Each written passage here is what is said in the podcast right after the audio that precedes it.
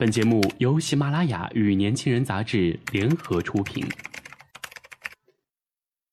年轻是一次最有收获的阅读，我们的态度不在成功学的书单里。年轻人，年轻人 FM，让你杀死那个无聊的自己。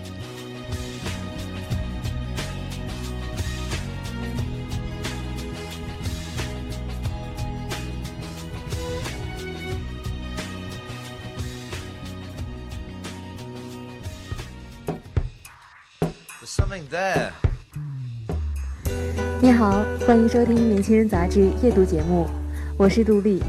今天晚上跟你分享的文章是《管他是不是备胎呢》，作者严寒。缺乏安全感是世界上最普遍的妇科病。很多姑娘在恋爱中会问对方：“你什么时候开始喜欢我的？”这个答案通常很难让人满意，除非对方情商极高，非常懂得说话的艺术。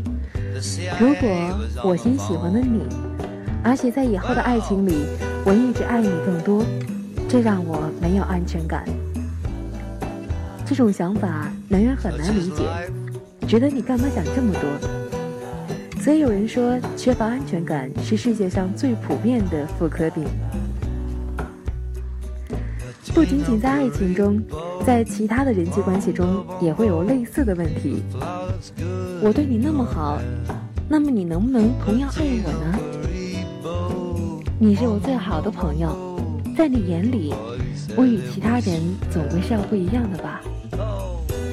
我在工作中做事做得比其他人出色，总应该被领导高看一眼，升职总是要首选吧。然而，理想很丰满，现实太骨感。许多觉得自己与众不同、如彩虹般绚烂的人，在他人眼里也就平平常常，如路人甲乙丙，缺点比优点更多。爱情里。你可能真的是个备胎，不是公主或是女神，旁人没有好好看你，都忙着自己的事情和利益，也没心情欣赏你，真让人感到挫败啊！除了不开心，还能怎么办呢？韩剧《卫生》讲的就是现实中的职场故事，没有逆袭，没有外挂。聪明还得靠着谦逊、坚持、努力、细心才能存活。男主角费尽力气，终于留在公司，分配到原来实习的部门。科长却实诚地说：“其实我不怎么高兴你回来。如果是安依妮调过来多好。”总是有人说不顾及你个人感受的实话，可是男主角还是很好的控制住了情绪。默默的用加倍努力证明着自己存在的价值，并坚定的走下去。有时候，做备胎可能真的是技不如人；也有时候，你觉得自己比其他人强，但是领导并不这么看。美剧《傲骨贤妻》里有这样的一个情节，给了我很大启发。艾里西亚在律师所工作认真，兢兢业业。然后有一天，他的上司律师合伙人戴安叫他到办公室，告诉他一个天大的好消息：你可以成为我们律所权益合伙人了，你为自己感到骄傲吧？艾里西亚很兴奋，当即跑去购物犒赏自己。后来他遇到同事 carry，当初入职时他强有力的竞争对手。他漫不经心地说道：“自己也收到了加入权益合伙人的邀请，另外四个四年的律师也被邀请了。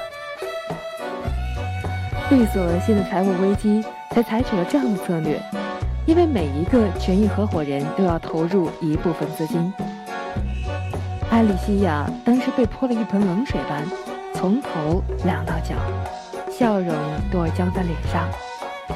尽管她智商、情商都不低，还是无法控制巨大的失落感。权益合伙人加盟酒会上，她赌气不去，一个人在办公室继续工作。我当时脑补了一下她的心情，应该就是：你知道我有多努力吗？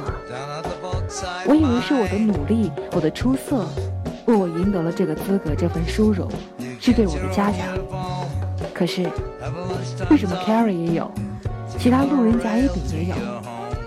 这是方世玉传家宝，人手一份，还是充一百话费搞活动赠送的？这时，艾丽西亚的上司戴安推门进来，既直白又中肯地跟他讲了讲道。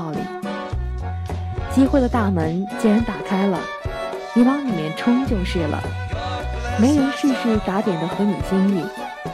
当年我成为合伙人，也只是因为律所需要一个女合伙人来平息关于性别歧视的言论。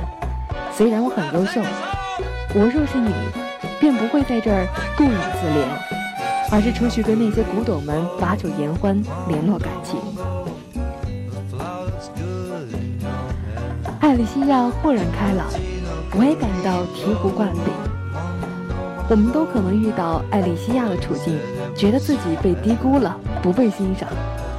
可是并不曾遇到一个戴安来掏心掏肺的跟你讲这些真理。